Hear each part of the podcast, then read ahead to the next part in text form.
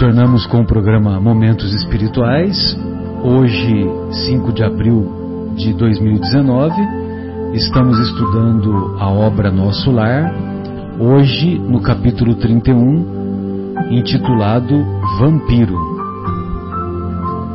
Na, no capítulo anterior, nós aprendemos sobre herança e eutanásia, um caso que envolveu um, o espírito lá de um pai que, que foi assassinado por um dos filhos através daquele, daquele fenômeno da, da eutanásia.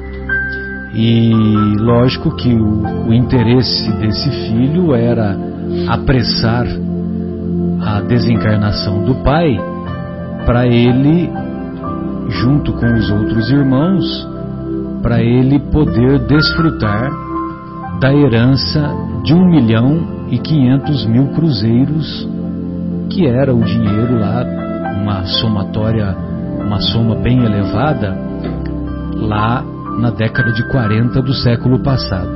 Olha só, década de. Olha o que nós falamos, João década de 40 do século passado. É, século passado. Né? Nós nascemos no século passado. É verdade, tem que tomar cuidado. Né? É. E então foi uma história muito, muito abrangente e muito é, questionadora do ponto de vista pedagógico. E uma vez que a, a Paulina, uma das filhas já desencarnada, atendendo ao próprio pai lá na Câmara de Retificação do Ministério da Regeneração, a Paulina é, expõe com clareza que após esse a desencarnação do pai, as, a, o, havia um envolvimento muito sombrio da, da atmosfera psíquica de todos os envolvidos do tanto do pai que se encontrava no plano espiritual, quanto dos familiares que ficaram encarnados, a tal ponto que a sua esposa tornou-se é, louca e foi hospitalizada num, num, hospício, num hospital psiquiátrico, e os filhos, ah, as duas irmãs, processaram é, os dois irmãos. E, e a Paulina a, implorava para que o pai mudasse a sua disposição psíquica, para que o pai perdoasse o filho, para que o pai buscasse uma outra, é, um outro nível, uma outra elevação em seu pensamento. Só que esses esforços, embora sempre seja possível plantar alguma sementinha, mas esses esforços não foram suficientes para que o pai abandonasse aquele pensamento viciado de revolta, aquele pensamento é, fixo de rancor, de ódio com o que lhe acontecera.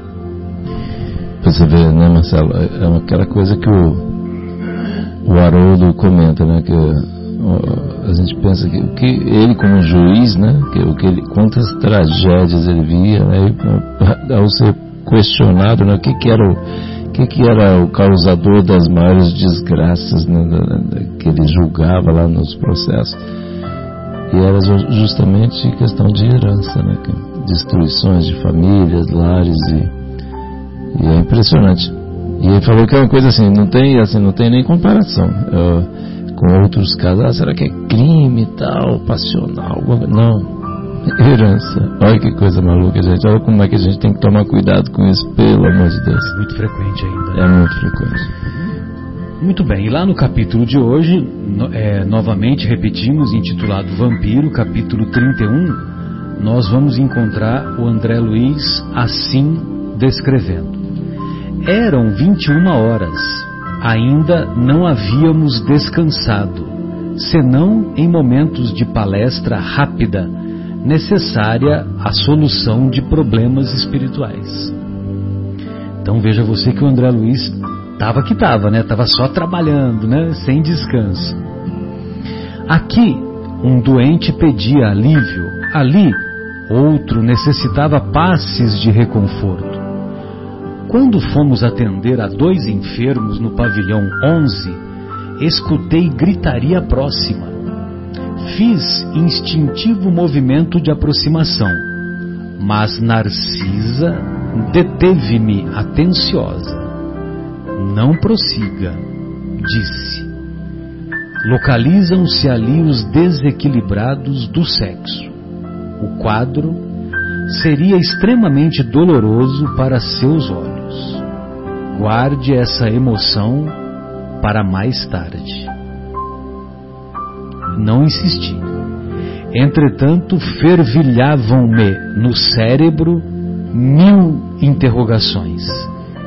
Essas mesmas interrogações que fervilham no nosso cérebro agora. Porque quando a, quando a Narcisa diz, ó, oh, não vai lá, é justamente quando, quando falam pra gente não ir lá, é que a gente quer ir, né? E imagine vocês, né? Porque ela, faz, ela só faz essa referência e é justamente os desequilibrados do sexo. É, exato. E, ela, ela e é considera que é o que, que ele que, que, ele não tem o amadurecimento necessário, é, né, para enxergar essa cena. Que o quadro seria extremamente doloroso para os olhos. Então, e olha, interessante, guarde essa emoção para mais tarde, para porque mais não tarde. existe, ainda não tem é. equilíbrio. É. Né? que, que, que, pensamento de cuidado assim dela é. com relação ao André, né? Porque é porque ela sabia que ia, que ia instigar é. naturalmente a curiosidade. É. Mas ela já explicou que guarde para não, mais tarde. É, mais tarde você vai ter acesso. É, não é o momento. Mas não é o momento. Que é interessante, né? Porque é, nós vamos ver no, no, no contexto da história, nós vamos ver que a personagem central desse capítulo também não tinha amadurecimento, não era o momento do, do socorro. É. Muito bem, não insisti, entretanto fervilhavam-me no cérebro mil interrogações. Abrira-se um mundo novo à minha pesquisa intelectual era indispensável recordar o conselho da genitora de Lísias a cada momento, para não me desviar da obrigação justa.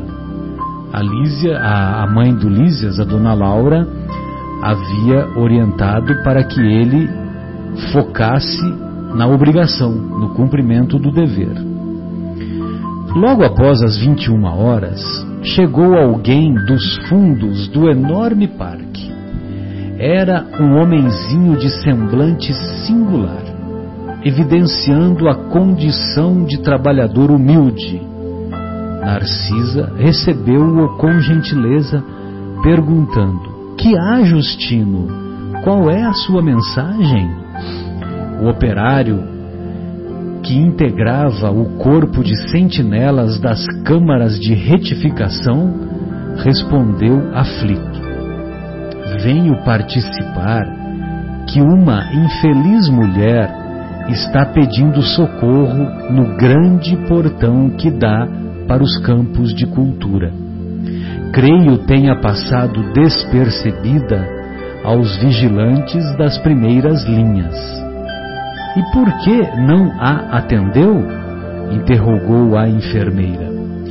O servidor fez um gesto de escrúpulo e explicou segundo as ordens que nos regem, não pude fazê-lo porque a pobrezinha está rodeada de pontos negros.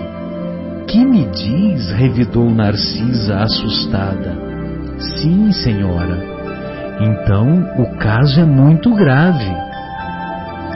Curioso, segui a enfermeira através do campo enluarado campo enluarado porque eram 21 horas. A distância não era pequena. Lado a lado via-se o arvoredo tranquilo do parque muito extenso, agitado pelo vento caricioso. Havíamos percorrido mais de um quilômetro quando atingimos a grande cancela a que se referira o trabalhador. Deparou-se-nos então a miserável figura da mulher que implorava socorro do outro lado. Nada vi, senão o vulto da infeliz, coberta de andrajos, rosto horrendo e pernas em chaga viva. Mas Narcisa parecia divisar outros detalhes, imperceptíveis ao meu olhar, dado o assombro que estampou na fisionomia ordinariamente calma. Então ele percebeu que a Narcisa havia se assustado e ele e ele ficou até com uma certa aflição, né? Porque, é, porque se ela se tá a Narcisa está assustada, assustada, porque é coisa séria, né? Exatamente, porque ele já tinha acompanhado a Narcisa já alguns dias de trabalho e as, ele já tinha presenciado aquelas cenas dantescas de... lá nas câmaras de retificação. E ela estava sempre tranquila. ela estava sempre tranquila, estava sempre serena. Serena. Então se estava lá, se ela estava assustada, porque o negócio era feio. Filhos de Deus, bradou a mendiga ao avistar-nos. Dai-me abrigo à alma cansada. Onde está o paraíso dos eleitos para que eu possa fruir a paz desejada? Aquela voz lamuriosa sensibilizava meu coração. Narcisa, por sua vez, mostrava-se comovida, mas falou em tom confidencial. Não está vendo os pontos negros? Não, respondi. Sua visão espiritual ainda não está suficientemente educada e depois de ligeira pausa, continuou: Se estivesse em minhas mãos, abriria imediatamente a nossa porta. Mas quando se trata de criaturas nestas condições, nada nada posso resolver por mim mesma. Preciso recorrer ao vigilante chefe em serviço. Olha o cuidado que ela tem, né? Apesar dela ter se sensibilizado, apesar dela ter ficado comovida, ela lembrou-se que o caso exigia um estudo mais acurado, um estudo mais, é, mais minucioso, devido a ela enxergar esses pontos negros, que nós vamos saber daqui a pouco que, que, do que se trata, e, e ela recorreu ao auxílio do vigilante-chefe, que certamente, na, na concepção da Narcisa, certamente era uma pessoa com mais conhecimentos, mais experiência e certamente daria o rumo mais adequado àquela situação. Assim dizendo, aproximou-se da infeliz e informou em tom fraterno: Faça o obsequio de esperar alguns minutos voltamos apressadamente ao interior. Pela primeira vez entrei em contato com o diretor das sentinelas das câmaras de retificação. Narcisa apresentou-me e notificou-lhe a ocorrência. Ele esboçou um gesto significativo e ajuntou: Fez muito bem comunicando-me o fato. Vamos até lá dirigimos-nos os três para o local indicado. Chegados à cancela, você vê que tem uma cancela lá, né? É, chegados à cancela, o irmão Paulo, orientador dos vigilantes, examinou atentamente a recém-chegada do umbral e disse: Esta mulher, por enquanto, não pode receber nosso socorro. Trata-se de um dos mais fortes vampiros que tenho visto até hoje. É preciso entregá-la à própria sorte. Já pensou? o André Luiz lá, começando as tarefas, né? Houve um negócio desse que o chefe de um lugar que é voltado para a caridade, que de um lugar que é voltado para a prática do amor, aquele chefe se recusa a estender mãos generosas para aquela mulher, para aquele espírito. Né? Basicamente ele fala, olha, não tenho o que fazer. É, basicamente é isso, não tenho o que fazer. Então, mas isso para isso o André Luiz e para a própria Narcisa, poxa, mas nós vamos deixar essa criatura aí, né? Foi muito duro, socorro. muito duro para eles, né? Certamente. Ainda mais para Narcisa, né? Com todo aquele carinho, com aquela atenção que ela né, despendia para todos os, os, aqueles que ela sempre estava assistindo, né? Atendendo. Exato. Senti-me escandalizado, diz o André Luiz. Não seria faltar aos deveres cristãos abandonar aquela sofredora ao azar do caminho? Narcisa, que me pareceu compartilhar da mesma impressão, adiantou-se suplicante. Mas, irmão Paulo, não há um meio de acolhermos essa miserável criatura nas câmaras? Permitir essa providência seria trair minha função de vigilante. E indicando a mendiga que esperava a decisão, a gritar impaciente, exclamou para a enfermeira: Já notou, Narcisa, alguma coisa além dos pontos negros? Agora era minha, era minha instrutora de serviço que respondia negativamente. Então, vocês se lembram, né, que a Narcisa tinha perguntado para o André Luiz se ele via alguma coisa a mais. E o André Luiz não via porque o André Luiz estava começando. Se, se, ele via os pontos negros, né? Se ele via os pontos negros. Aí a Narcisa, ela identificava os pontos negros. Só que agora chegou o chefe, né, o irmão Paulo, e o irmão Paulo pergunta para Narcisa se ela enxerga algo mais. Muito bem.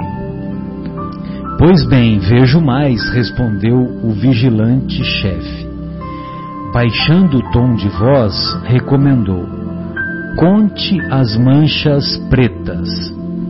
Narcisa fixou o olhar na infeliz e respondeu após alguns instantes: 58.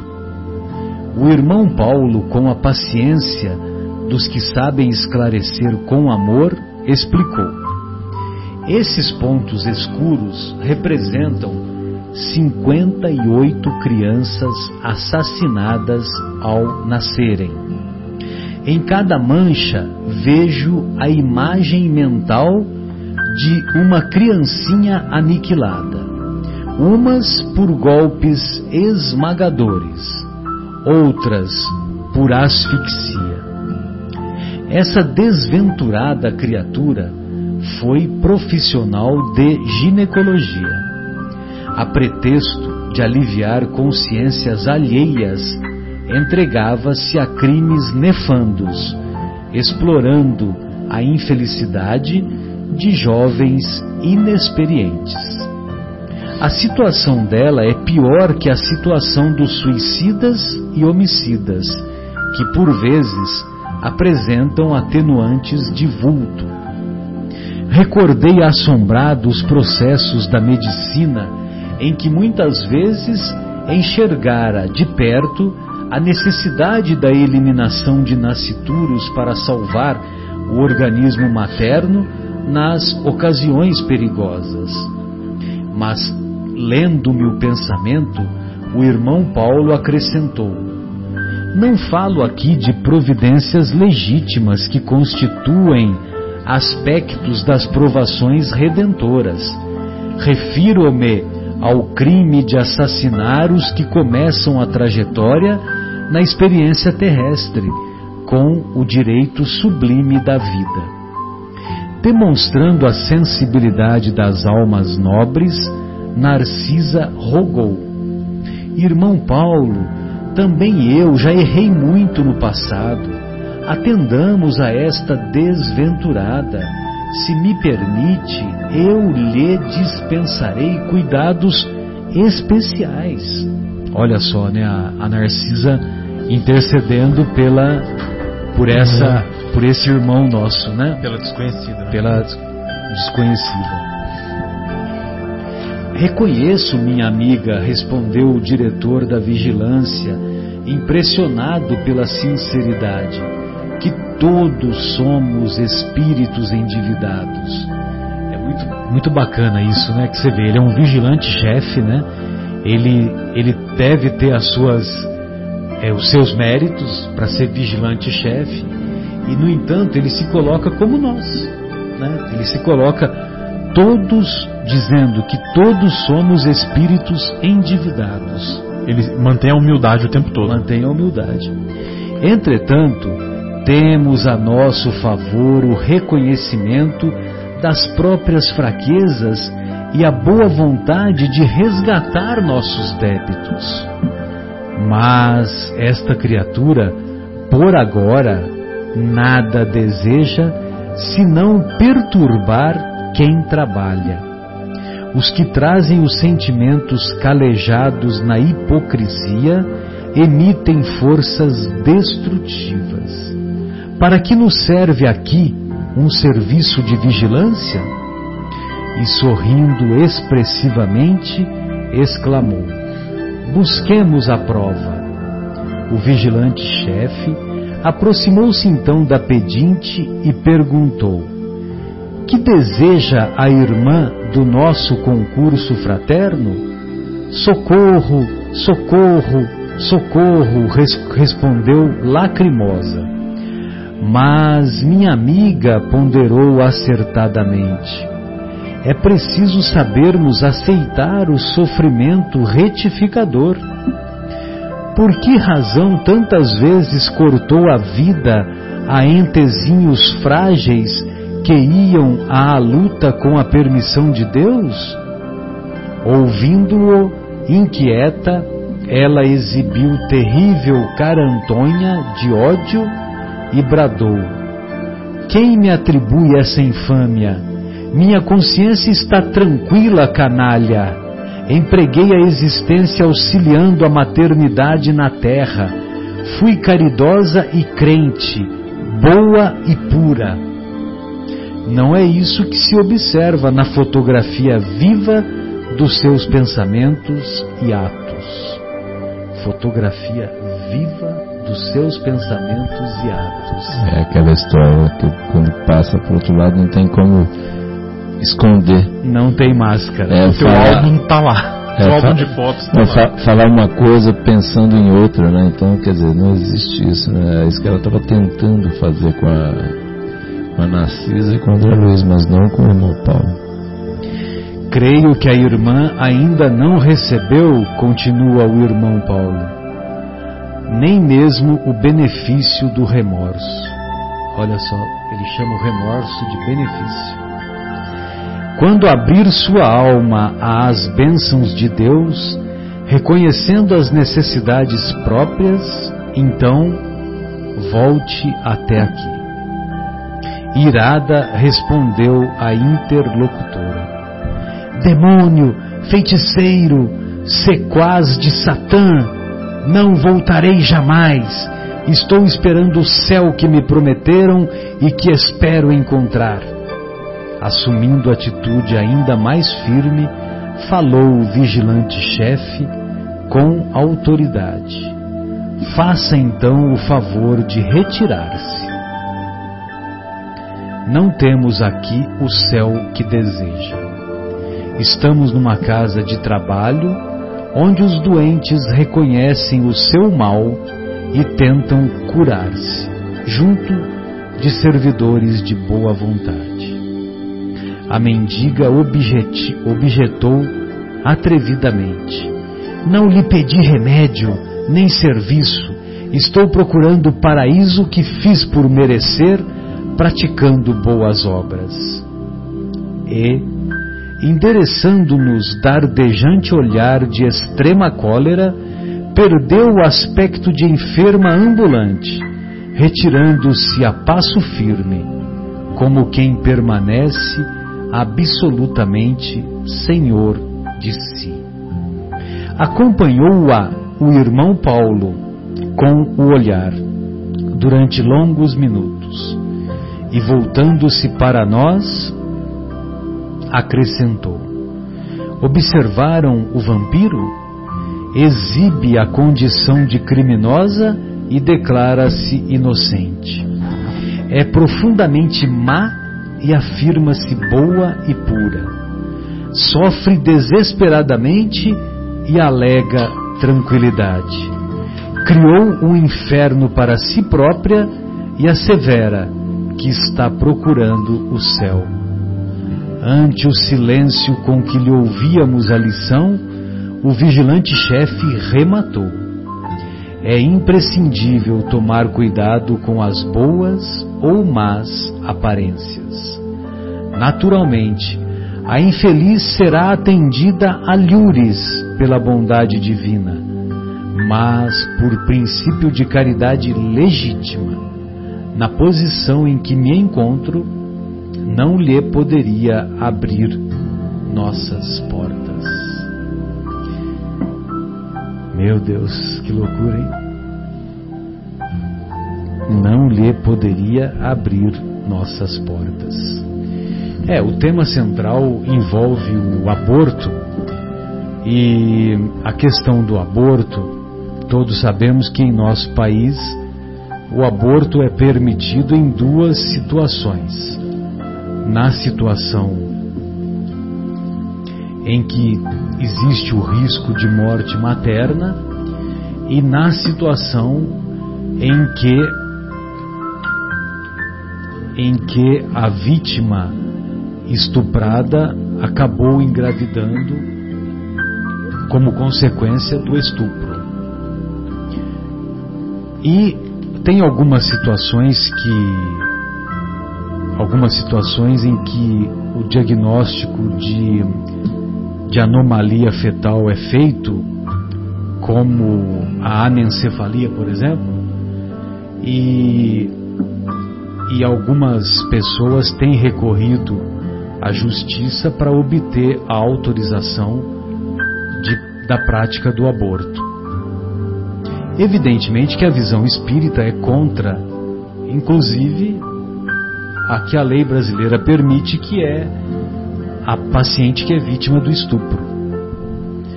Aquelas pacientes que estão tendo um sangramento exagerado, um sangramento excessivo, com risco de morte, evidentemente que, inclusive, esse conceito encontra-se lá no livro dos Espíritos Evidentemente que se dá preferência para a vida que já existe em detrimento à vida que ainda não existe. Então, quando há um risco de morte materna por sangramento, por hemorragia, logicamente que o aborto, se não ocorreu, vai ocorrer. Vai ocorrer e lógico que você trata-se de uma emergência médica e você tem que fazer a curetagem porque a curetagem vai estancar a hemorragia e vai salvar a, a vida daquela paciente. Agora, na situação do, daquela mulher que engravidou sendo vítima de estupro, o que, que acontece na prática? Na prática, a maioria, a maioria, a, a vítima de estupro, ela tem o direito de interromper a gestação. Então a lei brasileira faculta-lhe o direito de interromper se ela quiser.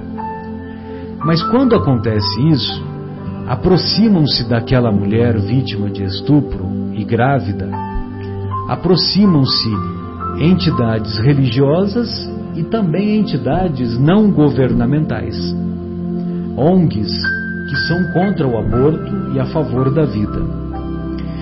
E essas entidades aproximam-se daquela mulher vítima de estupro, grávida, e oferece apoio para completar o pré-natal, oferece apoio psicológico e apoio material, para que ela leve a gravidez adiante.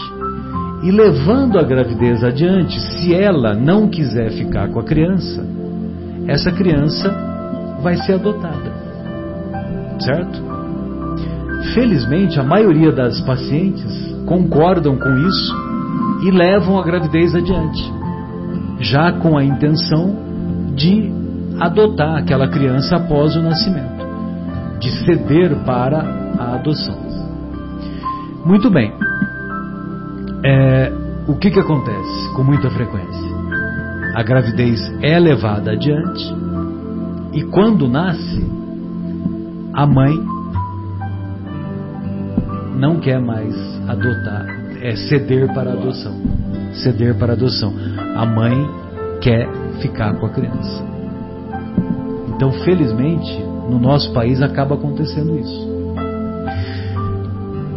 É, lógico que tem alguns grupos que querem, é, a título de, sob o pretexto de modernidade, porque os países ditos desenvolvidos, os países ditos é, de economia de primeiro mundo, é, o aborto é permitido. Nos Estados Unidos, tem estados americanos que permitem e tem estados que não permitem.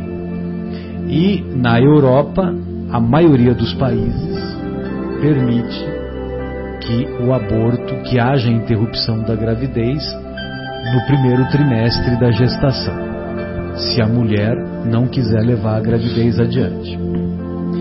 Nós, na visão espírita, nós compreendemos que há um equívoco muito grande por quê?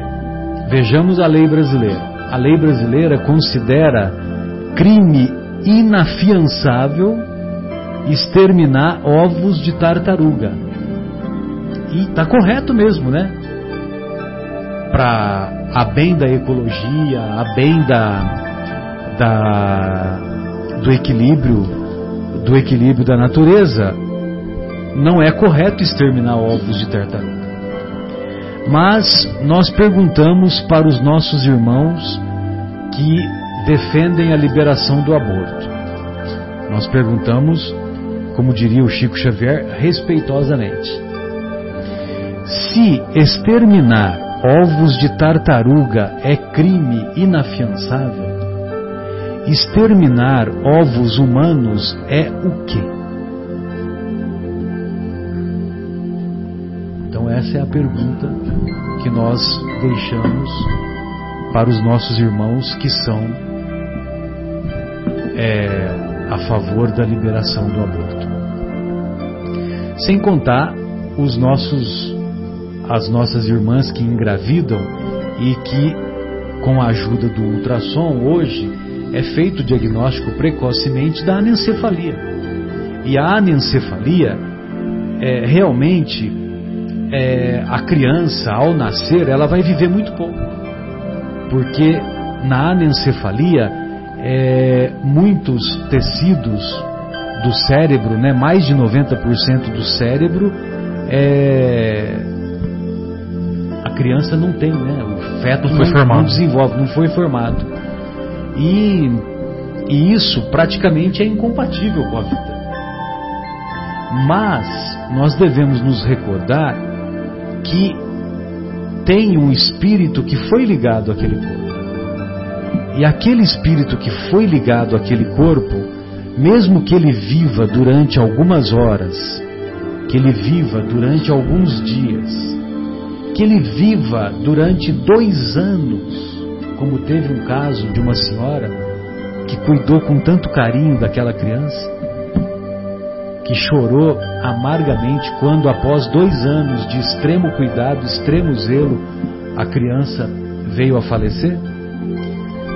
É, aquele espírito vivendo o período que lhe é que lhe é ah, forçado a viver ou que lhe foi programado a viver, aquele período é importante para o, para o seu refazimento da estrutura emocional, da estrutura do perispírito, da estrutura psíquica daquele espírito, porque é essa, essa experiência no corpo, mesmo que seja de horas, mesmo que seja de dias, vai contribuir para o refazimento daquele espírito que não à toa estava ligado àquele corpo, aquele corpo portador daquela anomalia, sendo a anencefalia mais frequente. Ainda um outro argumento para que não seja permitida a interrupção desses, da gestação desses fetos é que após a desencarnação desses fetos que vão durar horas, a maioria dura horas de vida, a maioria. Esses casos que duram dias já são grandes exceções e dois anos, dois anos é a exceção da exceção. Aquelas crianças, elas podem ser grandes, o corpo daquelas crianças podem servir como grandes doadoras grandes doadoras. Porque o, todo o corpo que foi formado não tem outras deficiências. É uma criança normal, só que não tem 80, 90% do cérebro. Então pode se aproveitar os olhos, pode se aproveitar para doação o fígado, coração. O fígado, vocês sabem, né? Quando se doa o fígado, dá para aproveitar para duas pessoas. É, o coração, dois pulmões, dois rins. Você percebe? É impressionante. É, é realmente muito, muito tocante isso aí, né? Muito emocionante. Toca muito o coração, né? Da gente toda, porque assim a gente não tem noção, né? inclusive tem muito, muitos dos nossos ouvintes, né, não são inclusive espíritas, né? Mas assim, a gente é, não tem noção de qual é o, a programação da encarnação né, do, desse espírito. Então, de repente, por que, né? Ou, eventualmente pode ser uma prova para a mãe, para o pai, para os pais, né, para a família, ou para o próprio espírito só, de repente a gente nunca sabe. Mas assim, a gente intervir aí nesse, nesse programa é, é um risco muito grande que se assume, né? Então assim, cada um existe, existe o livre-arbítrio, né, Marcelo e Leandro, mas assim, é, a gente uma, uma atitude dessa pode atrapalhar bastante todo um programa de recuperação, de reequilíbrio, né? porque nós, né, a gente tem é, é, bem claro, assim, a gente vem, a gente vem encarnar aqui, tem uma série de coisas para resolver, né? Das nossas vidas passadas, etc. E tal. Então, assim, toda a encarnação, né, antes de uma, dela ocorrer, existe todo um trabalho de preparo, né, de, do espírito, dos pais, enfim. Então existe todo um trabalho da espiritualidade aí em cima de uma encarnação e a gente, vamos dizer, tomar aquela atitude de, de interromper o negócio é muito sério. É, tem uma, uma, energia movi ah, sendo movimentada muito grande, né? E como você comentou, você interrompe isso, você está na verdade atrapalhando né, a, a existência ou a vida de muitas pessoas. É, até tem um, um, caso interessante, eu estava vendo um, um, um médium comentando, né? Ele, e ele é, além de, de, de médium de incorporação, ele também ele é massoterapeuta e acupunturista. E aí eu vi ele falando na televisão que uma vez ele recebeu uma paciente pela primeira vez e ele estava trabalhando ela, reclamando de muitas dores, dores no corpo todo, e ele, né, aplicando massoterapia, né, os pontos de acupuntura. E toda vez que ele chegava perto do, do, do ventre dela, ele ouvia xingos. Xingos e, sabe, e assim, gritando assim: Você não me deixou nascer, você não me deixou nascer. E ele muito assustado com aquela situação. E aí a segunda, aí a paciente dele foi melhorando. Aí na segunda vez que ela voltou, a mesma coisa. E aí ele teve que perguntar para ela: "Você já praticou o aborto?" Aí ela falou: "Mas como que você descobriu isso?" Aí ele explicou para ela e ela ficou assim, espantada. Como que isso ainda reflete obviamente no perispírito dela e no organismo dela, né, no vaso dela, ainda isso ainda reflete. Então, ela falou assim: "Mas faz muitos anos, eu era muito jovenzinha". Ele falou: "Não, mas ainda ainda tem resquícios desse desse ato impensado que você cometeu".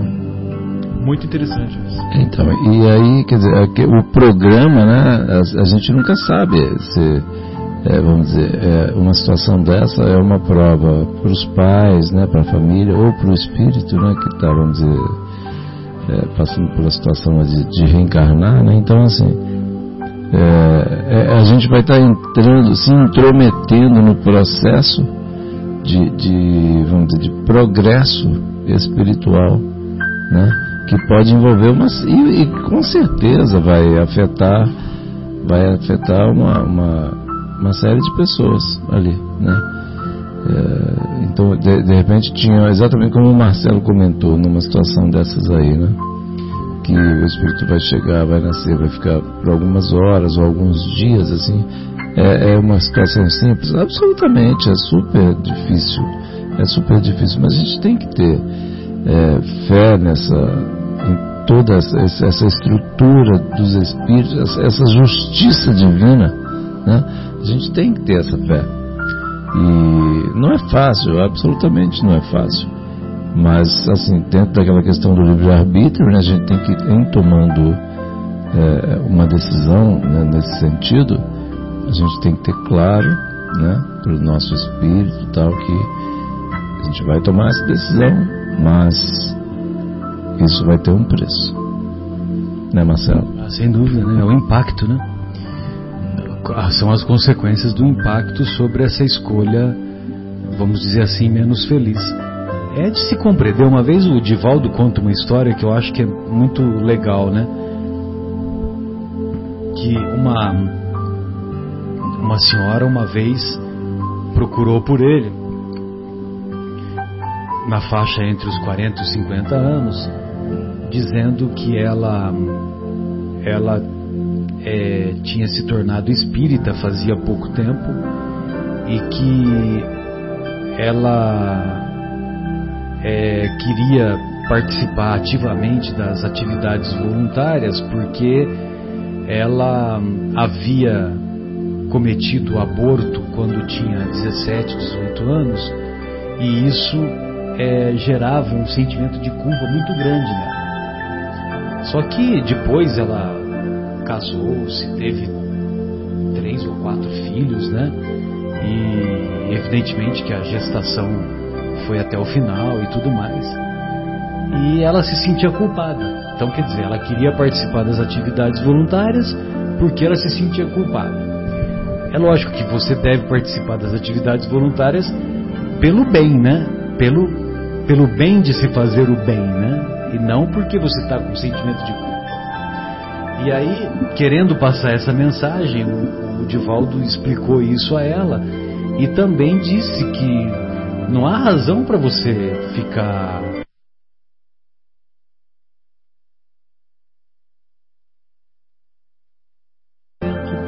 uma outra visão da vida e tomou a decisão equivocada, a decisão apressada, mas isso não significa que você vai ficar com esse sentimento ad eterno. Então, tanto é que você depois engravidou, tornou-se mãe, e isso já foi superado na, vamos dizer assim, na matemática divina. Mas, é, então eu me lembrei dessa história para dizer que, evidentemente, quando um casal toma essa decisão, e às vezes a decisão não é nem da mulher, às vezes a decisão é do, do jovem, do marido, que do companheiro, companheiro. Né, seja lá, né, o que for, né? Verdade. E, e ele é que força essa situação. Certo. Ele força e dizendo que vai abandoná-la caso ela não interrompa. Caso ela leve a, ela não interrompa a gravidez. Então, e também, na, na realidade, assim, a nossa é, posição aqui não é absolutamente de, de, julgamento de quem quer que seja. Sim, bem lembrado. Né? De forma alguma, existe total livre-arbítrio, né? cada pessoa é responsável por seus atos. E, mas assim, é, é a gente comentando sobre os, é, vamos dizer, as consequências né, que podem ser. Naquele, naquele, no livro Missionário da, da Luz, né, Marcelo? Na aquele capítulo lá que fala da reencarnação de Segismundo. Né? Aquele capítulo curtinho. Curtinho, né? De 60, 60 páginas. páginas né?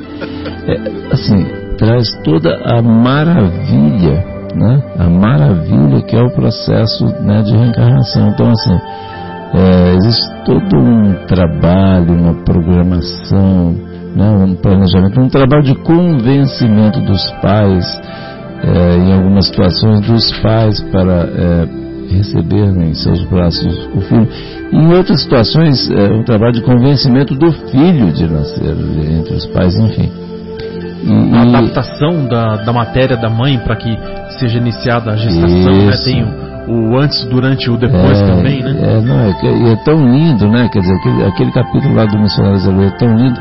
E assim, e aí traz o exemplo prático, né, visto aos olhos, né, com os olhos espirituais, lá o André Luiz em espírito e mais o, o, o é, se não me engano é o Alexandre, né, que é o, o mentor que estava acompanhando, e explicando no detalhe como é que faz, porque cada um dos processos, né, de, de, de é muito maravilhoso. E aí, de repente, a gente é, é, interrompe um processo desse devidamente planejado, programado, com um objetivo.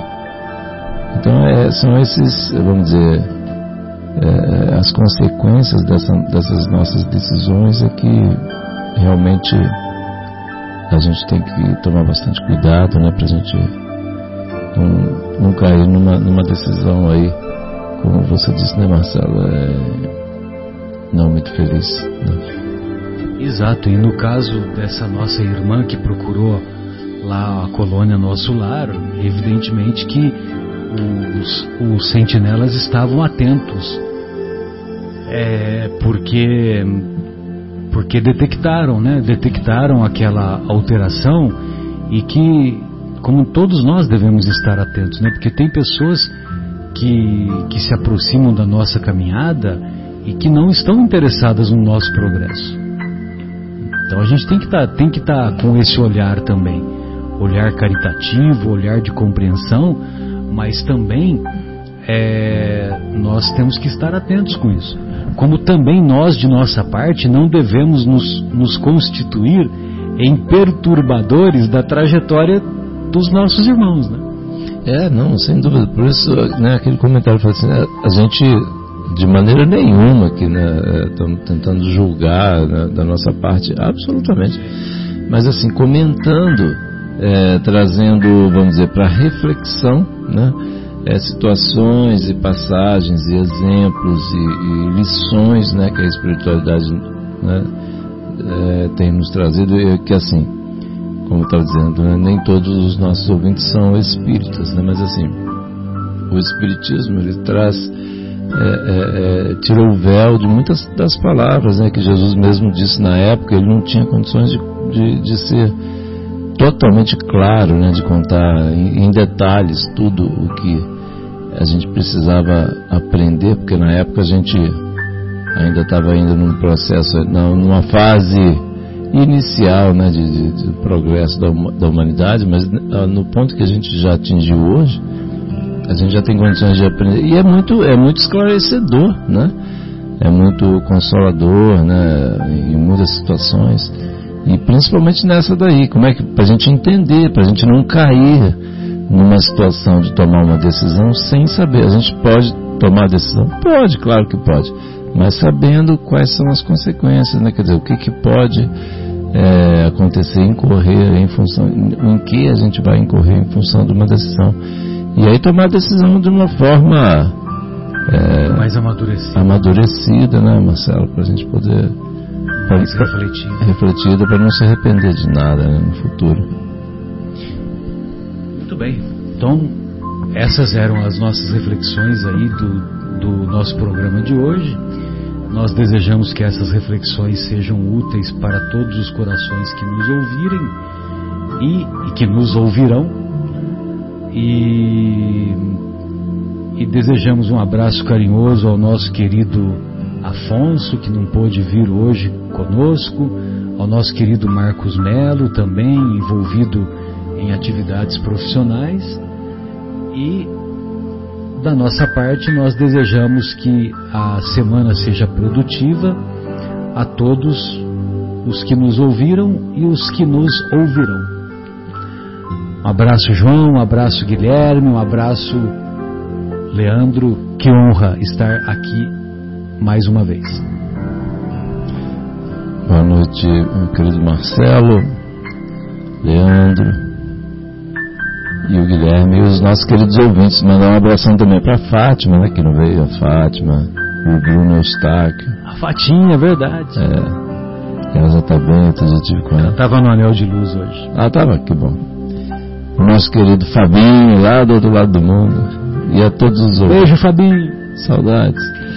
E um grande abraço para todos os ouvintes, né?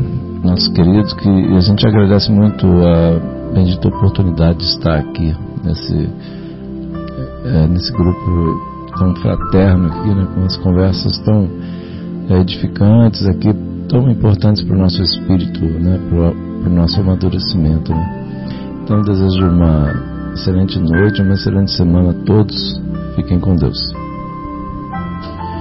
Uma boa noite a todos, então, agradecendo mais uma vez ao nosso Pai, Criador, Deus da vida, pela oportunidade de estarmos aqui reunidos nessa conversa edificante. Desejando a todos um excelente final de semana, de muita paz, de muita tranquilidade de muita saúde e reflexão.